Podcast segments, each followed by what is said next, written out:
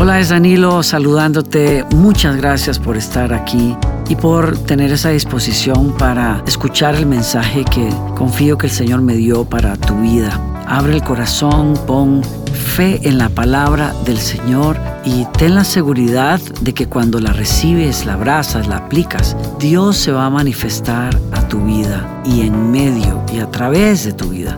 Y eso es lo maravilloso de la fe nuestra fe es viva. Dios está vivo, está operando en el mundo el día de hoy. Así es que prepárate. Sé que va a ser un buen tiempo y acompáñanos en este encuentro con Dios a través de su palabra. Puede ser que suene como mucha bulla para usted, pero hay una buena razón detrás. El que está aquí entre nosotros hace milagros. Disfruta hacerlo. Disfruta levantar al que está caído. Disfruta sanar al enfermo. Cuando te acercas al Evangelio, si tú quieres saber cómo realmente es Jesús, cómo es Dios, hay que acercarse a los Evangelios. Hay que volver a leer los Evangelios. Hay que revisar cómo es que Jesús actuaba, qué hacía, qué le daba placer hacer. Algunos, en algunos, ah, una de las historias que me gusta más, los discípulos habían ido a buscar comida, regresaron, es mediodía y ven a Jesús sentado hablando con una samaritana y le dicen, Señor, ¿qué haces hablando con esta samaritana? Y Él les dice, es que yo tengo una comida que ustedes no conocen, yo tengo una comida que me da un placer tremendo, es que los pecadores regresen al camino, es que la gente encuentre el camino. Eso me da placer, eso me sabe mejor que un buen bistec encebollado. No hablemos de comida a esta hora, pero, pero si, si te fijas de cerca en Jesús, ¿cómo es? Si quieres conocer a Jesús, Déjame decirte algo, tú y yo necesitamos ese ejercicio de observarlo. ¿Por qué? Porque somos discípulos de Él, queremos seguirlo. Para poder seguirlo necesitamos saber cómo es Él para nosotros imitarlo, ¿sí o no? Y si tú quieres imitar cómo es Jesús, tienes que caer en una realidad tremenda y es vino para traer vida vino para llenarnos de gozo, vino para traer restauración, vino para cambiar las historias de nosotros. Y lo que viene a ser no es cosa pequeña, es grande. Una vez más, si observa los evangelios, te vas a dar cuenta que Jesús anda por todas partes sanando enfermos. ¿Has estado alguna vez en una reunión donde un paralítico se haya puesto de pie? Donde una persona haya recuperado la vista. Yo he estado en muchas reuniones así. De hecho, a mis 14 años, cuando llegué por primera vez a una iglesia cristiana, todas las noches el evangelista oraba por personas enfermas.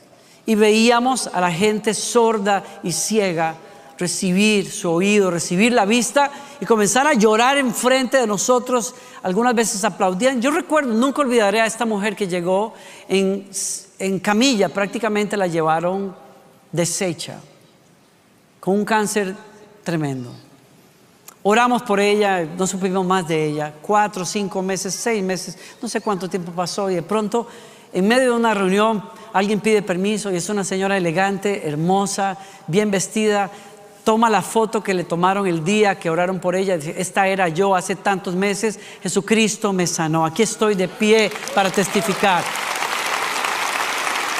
Dime, Dime qué es lo que produce.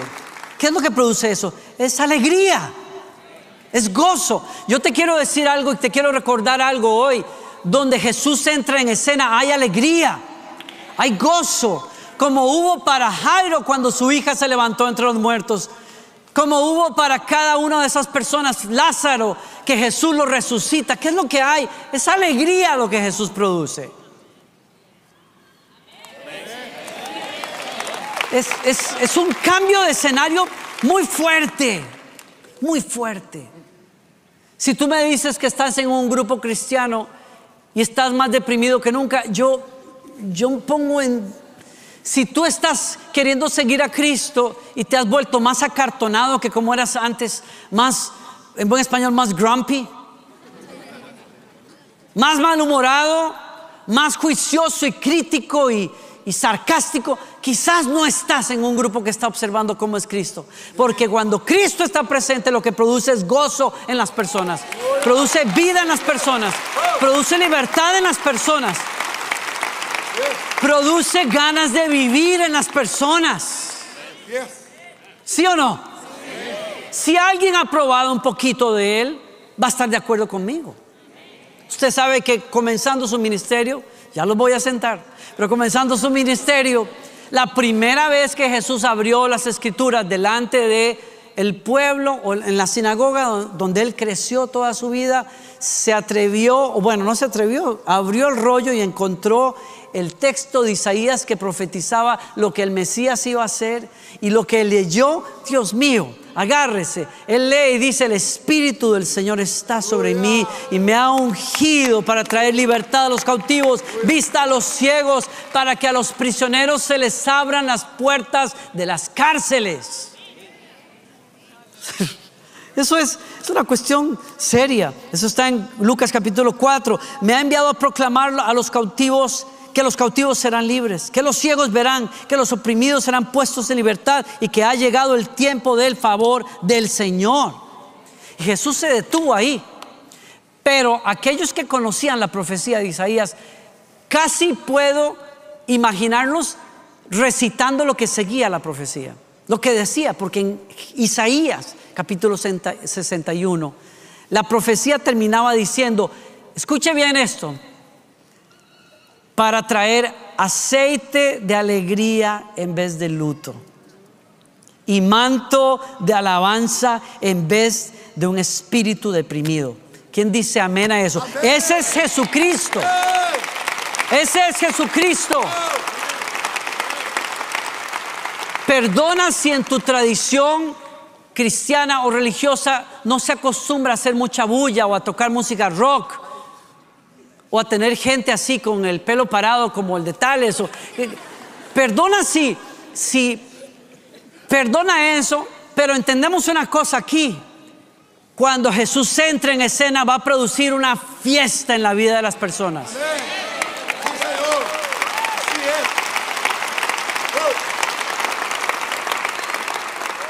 ¿Sabes por qué? Porque Jesucristo es la representación fiel de cómo es Dios. Y Dios es el ser más feliz que existe en el universo. No me oyeron aquí. Ahora sí se pueden sentar. No se preocupen, no se me ha olvidado. Yo he mejorado bastante. Ya tengo a varios preocupados aquí. Chillax, tranquilos, relájense, disfruten. Lo que pasa es que las personas por malos conceptos vienen o, hablan de Dios y cuando piensan en Dios, cuando piensan en Jesucristo, no piensan en alguien que es eminentemente feliz. Por lo tanto, no pueden esperar que los haga felices. ¿No? No sé cuál es el concepto que usted ha tenido en su tradición de fe, si es que tiene alguna, pero los grandes, por ejemplo, los grandes maestros del arte se han dedicado por siglos a pintar a Jesús. Y, yo veo en esas pinturas una representación de cómo son los conceptos de la gente. ¿Cómo es que tú ves a Dios? Bueno, ese es el greco. El greco, el famoso pintor español, pinta a Jesús así, ¿no? está bien. hay otro artista tremendo, uno de mis favoritos, por cierto, Jesús sanando a los enfermos. Es una pintura preciosa, imponente. La mirada de Jesús es tremenda, ¿no? Hay otra, otro Rembrandt. Ese es uno de los menos favoritos. Eh, perdón, Leonardo da Vinci. Es eh, como, como pintor, es de mis favoritos, pero el retrato de Jesús, digo, ay Dios mío, si Jesús se me aparece así, yo salgo corriendo. Yo salgo corriendo, honestamente. Yo digo, no, Señor, gracias. Dele, no sé, no sé, pero yo me voy por acá. No, eso se llama el Salvador del mundo. Ese retrato es famosísimo, el Salvador del mundo. Pero, pero representa a un Jesús tan lejano, tan escuálido, tan, tan extraño para mí. Y así le pasa a muchas personas. Hay personas que oyen historias de Dios en la Biblia, no, Dios hizo, Dios acá, y el juicio y el diluvio, e interpretan a Dios de una manera que dicen, yo no quiero, el Dios de la Biblia es injusto, es cruel, es aquí. No te has detenido a observar cómo es Dios realmente. Porque el Dios de la Biblia es uno que cuando está creando las cosas está feliz de la vida. O sea, él voltea a ver las cosas que él hace y dice, me encanta lo que acabo de hacer, está buenísimo. Dice Dios, Dios que era bueno y le satisfizo. Es un Dios feliz. Cuando él le mandó el mensaje a Faraón para que dejara ir a Israel, los dejara libres de esclavitud después de 400 años, ¿saben qué fue lo que les dijo? Deja ir a mi pueblo para que tenga una fiesta en el monte Sinaí. Eso fue lo que les dijo. Esa fue la razón. Quiero que me celebren una fiesta. No los estoy llamando a estar oprimidos, los estoy liberando para que sepan vivir una vida mejor que como estaban antes. Eso es lo que Dios hace en la vida de las personas. Dios quiso enseñarle a Israel a ser un pueblo de fiesta. Los sacó de ser esclavos a ser fiesteros. No, en serio. Israel en su calendario tenía por lo menos siete fiestas anuales que tenía que celebrar y en todas ellas Dios les invitaba, traigan los frutos, cocinen, coman de los frutos de la tierra y háganlo todo delante de mi presencia, porque a mí me gusta que ustedes recuerden, eran esclavos, pero yo los liberé para que vivan mejor. Quiero que disfruten la vida, quiero que disfruten a su familia, quiero que disfruten su trabajo, quiero que coman rico, quiero que amen, quiero que celebren, pasen de fiesta en fiesta por lo menos durante el año. ¿Por qué? Porque Dios es un ser feliz. ¿Están aquí todavía? Uno de mis versículos favoritos en la Biblia se lo comparto. Le caería muy bien anotarlo y tenerlo cerquita por ahí. Sofonías capítulo 3, verso 17 dice, pues el Señor tu Dios vive en medio de ti.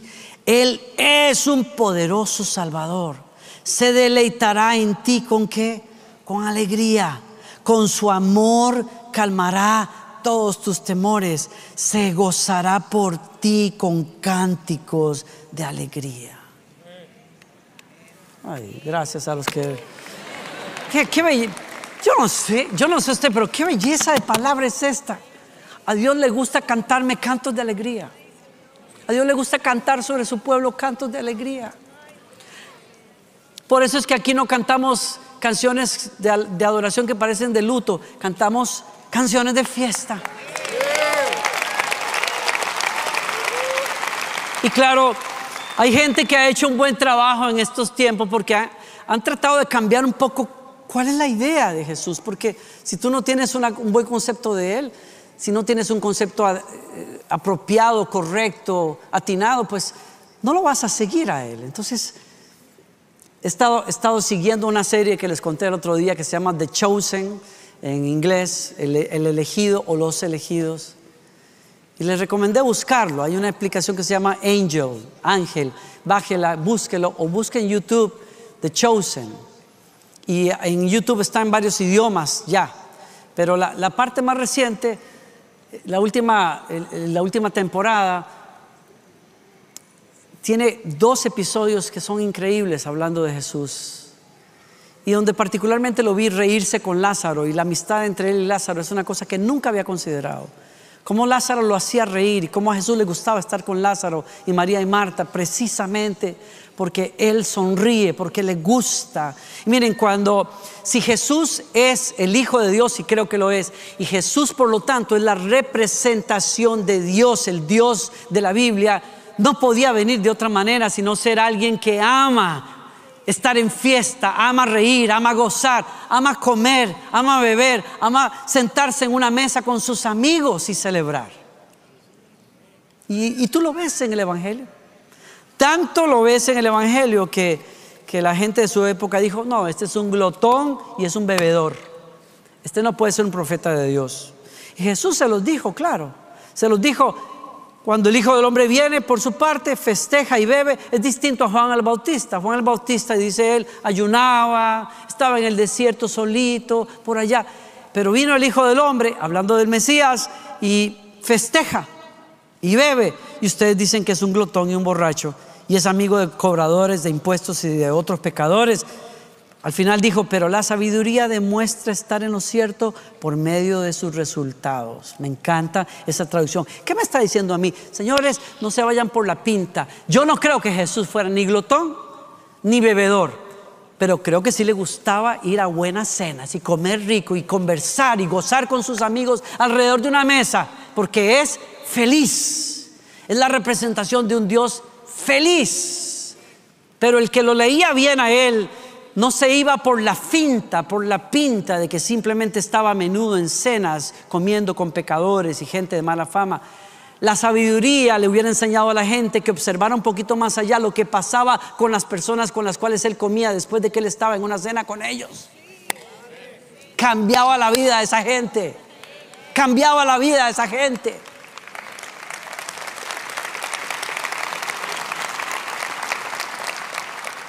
Uno de los primeros milagros que se registran en la Biblia, en el Evangelio de Juan, dice que Jesús va precisamente a una boda y cuando el vino se acaba y la mamá le dice, mi hijo, pilas, este es el Mesías, haga algo. Y él le dice, mamá, gracias, yo te amo con todo el corazón, pero mamá, este no es mi momento.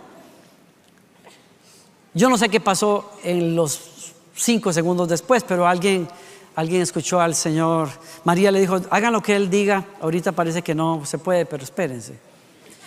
Y yo no sé si fue que María oró, yo no sé qué, pero yo sí estoy seguro que el Padre le dijo a, a, Jesús, tú no estás viendo que yo te estoy, este Danilo Montero interpretando, tú no estás viendo que yo estoy hablando a través de tu mamá. Te estoy diciendo que es tiempo. Y entonces Jesús llama a la gente, traen las tinajas, dice repartan y el mejor vino se bebió al final. La fiesta se puso, pero mejor que nunca, porque donde Dios entra hay abundancia de vino, de alegría.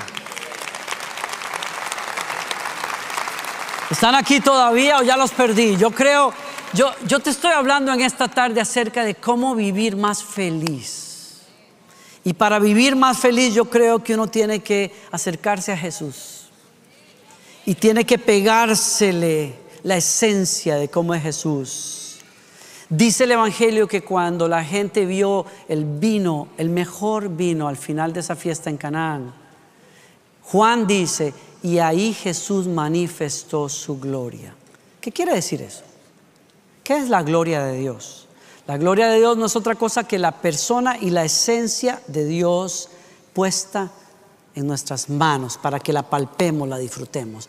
Y eso a mí me dice que Dios es un ser feliz. Que Dios es un ser lleno de gozo. Y quiere ese gozo para ti, lo quiere para mí. Cuando Jesús habla en el Nuevo Testamento de cómo ¿Cómo es que a Dios le causa felicidad encontrar pecadores? Usa tres historias por lo menos. esas tres historias me las contaron a mí cuando yo tenía nueve años. Y me convertí a Jesucristo precisamente a través de esas historias. Él contó la historia de una mujer que ahorraba con mucho cuidado las moneditas que contaba todos los días y una noche cuando contó esa moneda se le había perdido. Diez monedas, se le perdió una y entonces revolcó toda la casa, barrió por todas partes, movió el, refrigerador, fue y vino. Usted sabe cuando a una mujer se le pierde algo. ¿Cómo puede ser la cosa? La casa vuelta al revés hasta que encontró la bendita moneda. Y llamó a sus amigas y ¿qué hizo? Fiesta. Y después contó la historia de un pastor que tenía 100 ovejas, se le pierde una, se va al desierto y no regresa hasta que la encuentra. Y cuando regresa, ¿qué hace? Llama a sus amigos y ¿qué hace? Fiesta.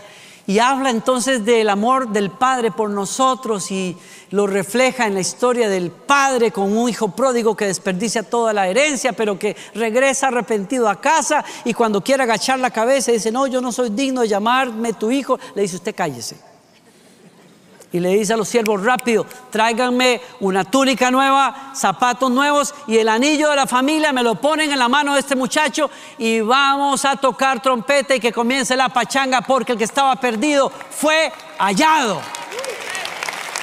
Hay fiesta en los cielos. A mí me gusta eso, me encanta eso. Me ha hecho, me ha hecho como que me ha sacudido esta semana.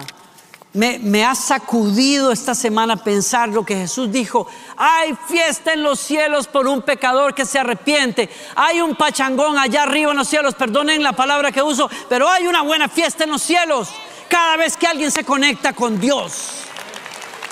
Es un reino de alegría. Es un reino de celebración en el que estamos. Es un reino de fiesta. Y eso Dios lo quiere para usted y para mí. Y me ha, hecho, me ha hecho reaccionar, me ha hecho sacudir mi manera de pensar, especialmente en esta semana. Ver a Jesús en ese cuadro, en esa, en esa serie, me hizo pensar, espérate, es que Jesús realmente es así. Y si yo soy un discípulo de Él, yo quiero ser así también. Y tengo que aceptar una realidad, no todos en lo natural somos así. Si ustedes conocieran a algunos de mis mejores amigos, mis amigos más cercanos son así. Yo, yo, yo tiendo a ser una persona más tranquilo, más introvertido, más calmado, qué sé yo. Entonces me le pego a personas que son más sanguíneas, que les gusta reír, que cuentan chistes, que... Bueno, yo creo que por eso me casé con Gloriana también, porque Gloriana es así, Gloriana es más sanguínea, es más alegre, es más... Y, y obviamente me atrajo mucho su manera de ver la vida. Se crió en Barranquilla, es como mi suegra también, que está aquí con nosotros de regreso. Y, Gloria, y ellos son una familia chistosa, siempre están contando chistes y riéndose. Es divertido realmente estar con ellos. Pero nosotros somos así. Yo tengo que decir honestamente que cuando yo veo a Jesús así, caigo en la realidad de cómo es Dios, digo, espérate, yo necesito más de Jesús en mi vida, porque yo soy más reflexivo, yo, yo tiendo más a estar demasiado calmado. Y por otras razones que a usted no le importa saber, este, puedo tender a, a irme al otro extremo más bien de la fiesta. Y es algo con lo que yo lucho, lucho por salir de esa esquina. Lucho por no entrar en esa esquina. Me conozco lo suficiente como para saber, es muy fácil para mí entrar en la esquina de la tristeza, de la depresión. Batallé con eso mucho. He batallado con eso. He aprendido a desarrollar cosas para evitar volver a entrar ahí. Pero yo, yo veo eso tocar la puerta muy a menudo, más de lo que yo quisiera, honestamente. Y entonces Jesús, esta semana por alguna razón el Señor me golpea con esta verdad. Yo digo, yo, yo quiero seguir a Jesús de cerca. Yo quiero ser una persona que vive en esa, en esa dimensión de alegría, no, no buscando momentos pasajeros de pachanga, sino vivir en un estado del corazón que se parece a Jesús, donde veo esa alegría del Señor. Gente feliz, como algunos que yo conozco por aquí, que los estoy mirando ahorita. Y me doy cuenta, me doy cuenta que la Biblia y el Nuevo Testamento me invita a mí a vivir así. Pero es algo que yo tengo que abrazar y yo tengo que escoger. Sea sanguíneo o sea melancólico como yo, usted va a tener que escoger vivir celebrando. Es una decisión que yo tengo que tomar todos los días. Por eso me referí temprano hoy a que cuando el salmista dice, yo me alegraré con los que me llaman a la casa del Señor, hoy es el día que hizo el Señor y ¿qué voy a hacer yo? Voy a decidir alegrarme en el Señor. Es una decisión. Es una decisión de caminar en eso, de estar ahí una y otra vez. ¿Y saben quién me lo recordó esta semana? El apóstol Pablo.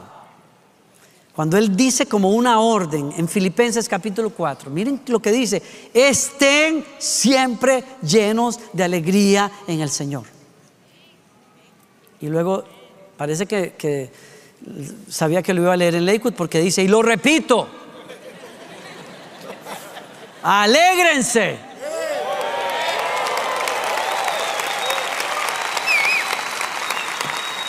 ¿Qué me está diciendo? Que es una orden que el Dios feliz me da a mí como hijo de Él. Cultiva la celebración en tu vida. Celebra cada momento, celebra cada día, celebra a tu esposa, celebra a tu hija, celebra a tu suegra, celebra este día, celebra la época en la que estás, celebra a Lakewood, celebra este equipo, celebra estar aquí, celebra el momento, celebra tu momento, celebra tus victorias, celebra tus talentos, celebra tu trabajo, celebra, cultiva celebrar. Es una es casi un deber moral que tenemos con un Dios que es feliz y que procura la felicidad de sus hijos. Cultiva eso. Es lo que me está diciendo el Señor. Celebra. ¿Cómo podemos hacer eso? Pablo lo dice ahí. ¿Tienen abierta su Biblia o la tienen ahí en sus teléfonos? Lo, van a ver en pantalla. Leyendo el verso ahí en capítulo 4, nos dice por lo menos cuatro cosas que puedes hacer para vivir, cultivar una vida de celebración. Número uno, suelten el falso sentido de control. Miren que uso las palabras con cuidado. Suelta el falso sentido de control que tienes en, tu vida. ¿Por qué? Porque tú jamás estás en control. Nunca. Pero en el verso 6 me lo dice clarito. No se preocupen por... No se preocupen por nada. ¿Por qué? Porque al final de cuentas tú no estás en control de nada. Tú no estás en control de nada. Tú puedes decir, hacer, soñar, orar. Tú puedes...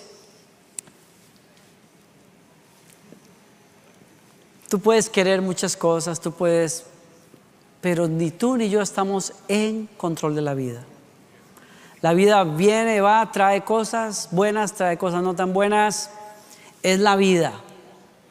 Hay épocas en las que sientes tremendamente a Dios, hay otras épocas en las que no. Hay épocas en las que ves la mano de Dios moverse, hay otras épocas en las que no la vemos moverse y uno dice, ¿se fue de vacaciones Dios o qué pasó aquí? Hay unas ocasiones en las cuales escuchas muy claro a Dios en tu vida, yo como pastor y como líder, Agradezco esos momentos. Hay otros momentos que no. Hay épocas en la vida donde uno está así con todo y hay épocas donde la gasolina se baja. Es la vida. El trabajo que tienes no siempre va a estar. ¿Vas a ir a otro mejor trabajo? Espero que sí. Oro que sí. Mi punto es, ni tú ni yo estamos en control de nada. ¿Qué es lo mejor que podemos hacer? No te preocupes por nada. Una buena frase que, que, se usa en inglés es chill out, ¿no? Entonces, chill out, ¿no? Mi amigo este, Kenny hizo una mezcla de chill out con relax, entonces de chillax. Chillax. O sea que al final, después, este, este año vi Vi con Victoria el fin del año pasado el, Rey León allá en Nueva York y fue espectacular, me encantó la obra y, volví a recordar a esos amigos que, ganó el, Rey León cuando era adolescente, que le enseñaron a, ¿cómo decía?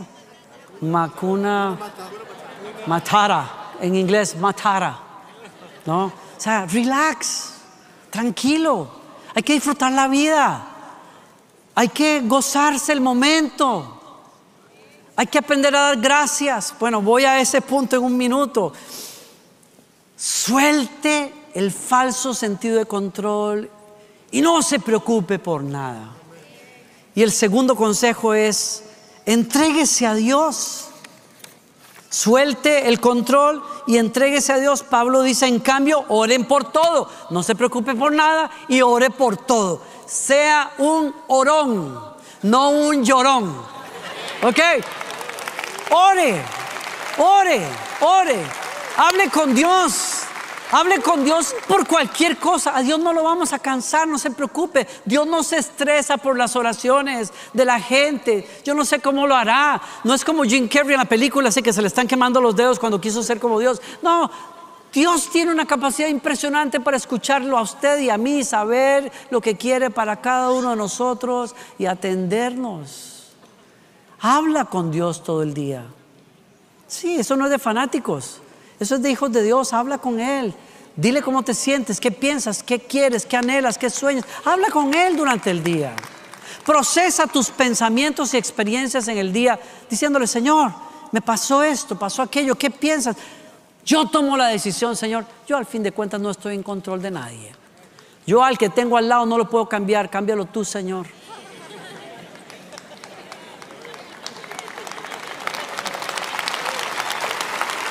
No se preocupe por nada, pero ore por todo, dice Pablo. Ore por todo y díganle a Dios lo que necesitan. Tercero, Pablo añade, practica la gratitud.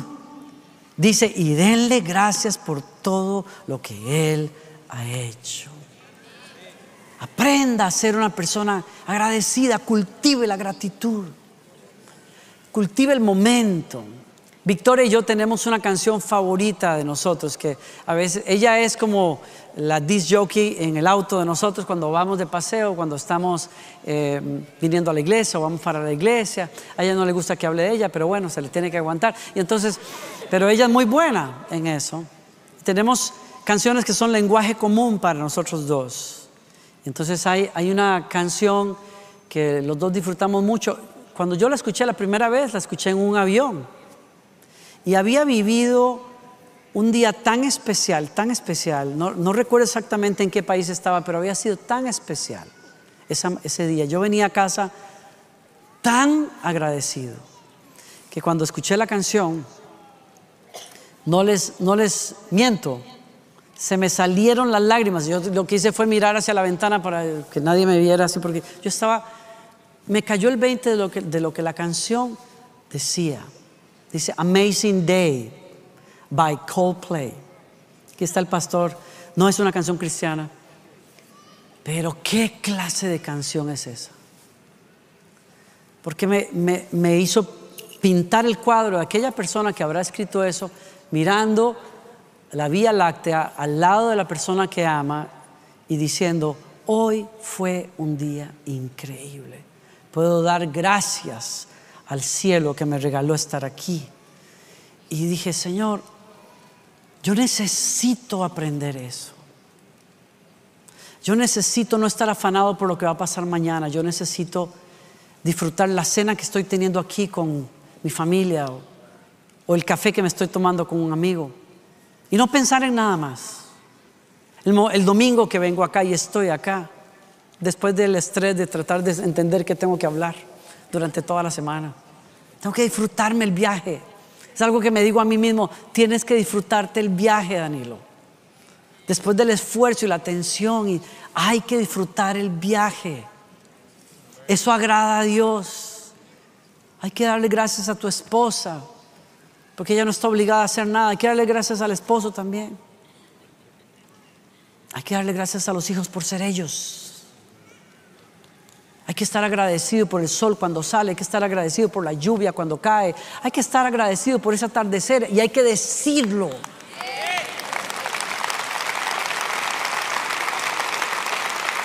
Hay algo que pasa en una persona, la, cultura, el corazón de celebración crece en una persona cuando es agradecida por las pequeñas cosas de la vida, cosas sencillas de la vida. Poder reírse un buen rato sentarse a una mesa y comer un bife bien hecho, como dicen los, aleluya. Usted va a hacer que su pastor predique mejor. Si usted le invita a un buen... Mi esposa, estoy bromeando, amor. Ella siempre me dice, va a pensar la gente que no, no, le da de comer a usted, que siempre, siempre está pidiendo comida desde el púlpito.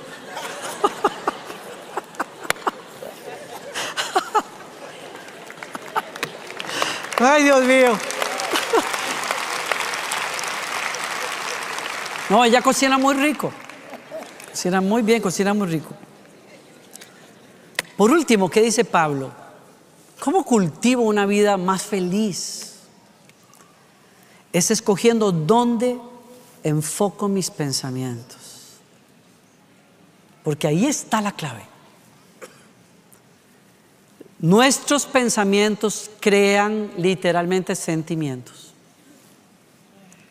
Y si tú no vigilas lo que piensas o a qué le prestas mucha atención, los sentimientos que siguen a esos pensamientos te van a traicionar. Tú necesitas saber en lo que piensas. Pablo dice, amados hermanos, en el verso 8, una cosa más para terminar. Ya dije el primer terminar. Concéntrense en todo lo que es verdadero. Concéntrense en lo que es honorable, justo, puro, bello, admirable. Chicos que están acá, gente joven, les estoy dando una perla, señores. Miren acá y presten los oídos. Escoge muy bien en qué estás pensando. Y vas a ser una persona más feliz si escoges bien. Deja de pensar tonteras. Ocúpate mucho para que no tengas tiempo de pensar tonteras. Y pienses en cosas buenas. Escoge. Como lo dijo mi esposa hace un rato, el que dijo esa frase fui yo hace muchos años. Yo le dije al diablo, yo no soy basurero para que me vengas a traer porquerías. Mi mente es un altar para Dios.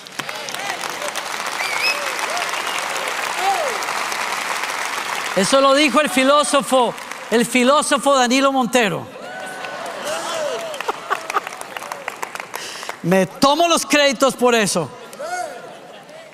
Los seres humanos tendemos, tendemos, tendemos a enfocarnos en lo negativo. Vamos a un paseo y cuando nos preguntan, ¿cómo nos fue? Se nos estalló la llanta. Yo no te pregunté por el problema. Cuéntame el problema después. ¿Por qué tienes que enfocar en la cosa mala? Cuéntame las 10 cosas buenas, por amor a Dios. No. Ese, ese vestido, qué bonito ay, sí, fíjate, pero es que le tengo que arreglar que yo no te pregunté si te queda o no te queda. No, lo compré en Marshalls, a mí qué me importa. A mí qué me importa, pretende que lo compraste en Nueva York, en una joyería tremenda, el, reloj, lo que... ¿A quién le importa si fue descuento? Por Amazon. ¿ah? Yo no te pregunté eso. Yo te estoy diciendo que chévere ese reloj. Lo que tienes que hacer después es regalárselo al pastor. No, no es cierto. No, no, no, no es cierto. Eso no es cierto. Yo no soy así. Es una broma. Pero usted sabe cómo se lo he dicho. A uno le pueden decir un buen cumplido. Pero si encima de eso te añaden un comentario malo, tú te enfocas en el comentario malo. Ese es el problema que tenemos los seres humanos. ¡Wow! Entonces, por, un pensamiento malo, uno tiene que empujarle a la mente como siete buenos para lograr sacar ese otro. Y por una crítica hay que meterse como seis alabanzas para ver si acaso uno compensa aquella cosa. Así somos los seres humanos y por eso es importante que usted sepa pensar. Una última cosa. mi mundo interior. Estoy, estoy Estoy tan enfocado en, ese mundo interior. Yo quiero vivir feliz. Quiero vivir alegre. Quiero vivir en armonía. Mucho tiene que ver con cómo calibro mi mundo interior. Y yo digo, ¿qué clase de equilibrio le puedo dar yo a mi vida si lo primero que veo en la mañana cuando me levanto es mi teléfono? Y comienzo a checar noticias, noticias. ¿Quién quiere tener salud mental leyendo las noticias? Si las noticias son un negocio, el negocio del desastre, o sea, lo que está mal en el mundo es lo que le vende a la gente. El chisme y la mala reputación sobre un artista, esto es lo que va a venderle a la gente. No la buena noticia. No se habla de una iglesia que alcanza a muchas personas, se habla de una comunidad que tuvo un problema y eso sí es noticia. Me doy a entender. Qué terrible si lo primero que revisas, cuando tú quieres vivir en paz, no abras el celular de primero en la mañana para revisar las redes sociales que están llenas de lo que están llenas. Abre el día con la palabra de Dios, abre el día con alabanza, abre el día con... Y entonces tu alma va a estar en un lugar mejor para comenzar el día. ¿Sí o no? Gloriana y yo estamos aprendiendo que para salud física lo primero que comemos en el día es crucial para mantener niveles de, del azúcar, la glucosa en la sangre, lo primero que pruebas es fundamental, no es el bollo de pan. Necesitamos proteína, necesitamos otra cosa antes de los carbohidratos. ¿Para qué? Para estar en mejor salud. En fin. Lo último, ¿qué hace uno antes de cerrar los ojos en la noche? ¿Qué haces? ¿En qué piensas? Si lo último que revisas esa, es esa, esa serie pasada de tono en Netflix, ¿cómo vas a vivir más alegre, mijo? Si lo último que revisaste fue unas páginas así medias, medias pasadas, no, XXX de pasadas, ¿cómo vas a vivir más feliz? Te estás matando a ti mismo. Tú y yo necesitamos vigilar lo que pensamos. ¿Sí? Y termino con esto, me encantó me encantó lo que decía este pastor. Hay que aprender a vivir en fiesta, pero en la fiesta correcta. Cuando la gente va a una fiesta mundana, está tratando de escapar del dolor de la vida. Se vuelven locos en una fiesta y creen que es un fiestón, pero realmente están huyendo. Nosotros hacemos fiesta para celebrar la vida. La gente se va a una, a una rumba para abusar de la comida de la bebida. Nosotros en el reino de Dios disfrutamos de las cosas que Dios nos da. Trabajamos duro, comemos rico, bebemos bien, pasamos un buen tiempo con amigos y con familias, nos reímos hasta caer al piso. Esa es la vida, parte de la vida es eso. La gente se va de fiesta para escapar de Dios. Nosotros hacemos fiesta delante de Dios, como Él dijo.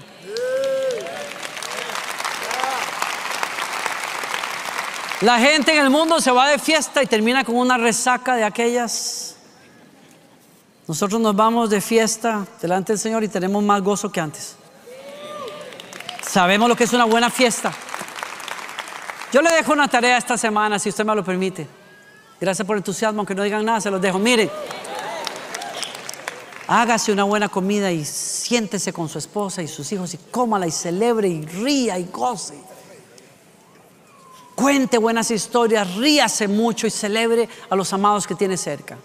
Mejor todavía si prepara un asado y nos avisa con tiempo.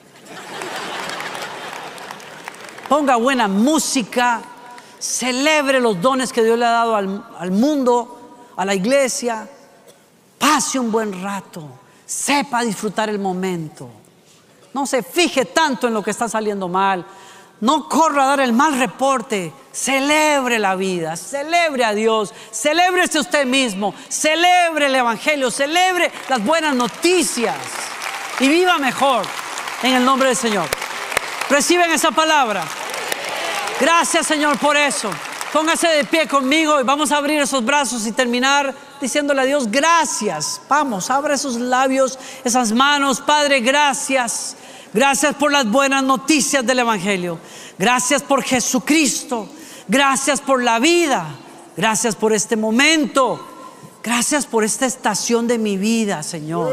Yo te agradezco que estoy presente hoy. Gracias porque puedo, Señor, disfrutar lo que eres. A mi Padre feliz, pleno. Hoy decido, escojo, Señor, lo mejor para mí. Díselo conmigo. Escojo los mejores pensamientos. Escojo ser agradecido. Escojo caminar en una vida de celebración, Señor. Sé que ya perdí a algunos de ustedes, pero es muy tarde y no los quiero dejar ir. Al de ustedes que necesite comenzar esta vida, Jesucristo dice, va a haber fiesta en los cielos. Cuando alguien dice, yo necesito a ese Jesucristo. Si usted quiere orar para recibirlo en su corazón, levánteme la mano derecha lo más alto que pueda y dígale conmigo, Jesucristo, te necesito en mi vida. Te rindo mi corazón. Toma el control de mi vida. Sé mi Salvador, mi Dios y mi Señor. Perdona mis pecados. Solo tú lo puedes hacer. Tú eres el Hijo de Dios que murió en la cruz y resucitó y hoy por fe vienes a mi corazón. Soy tuyo para siempre.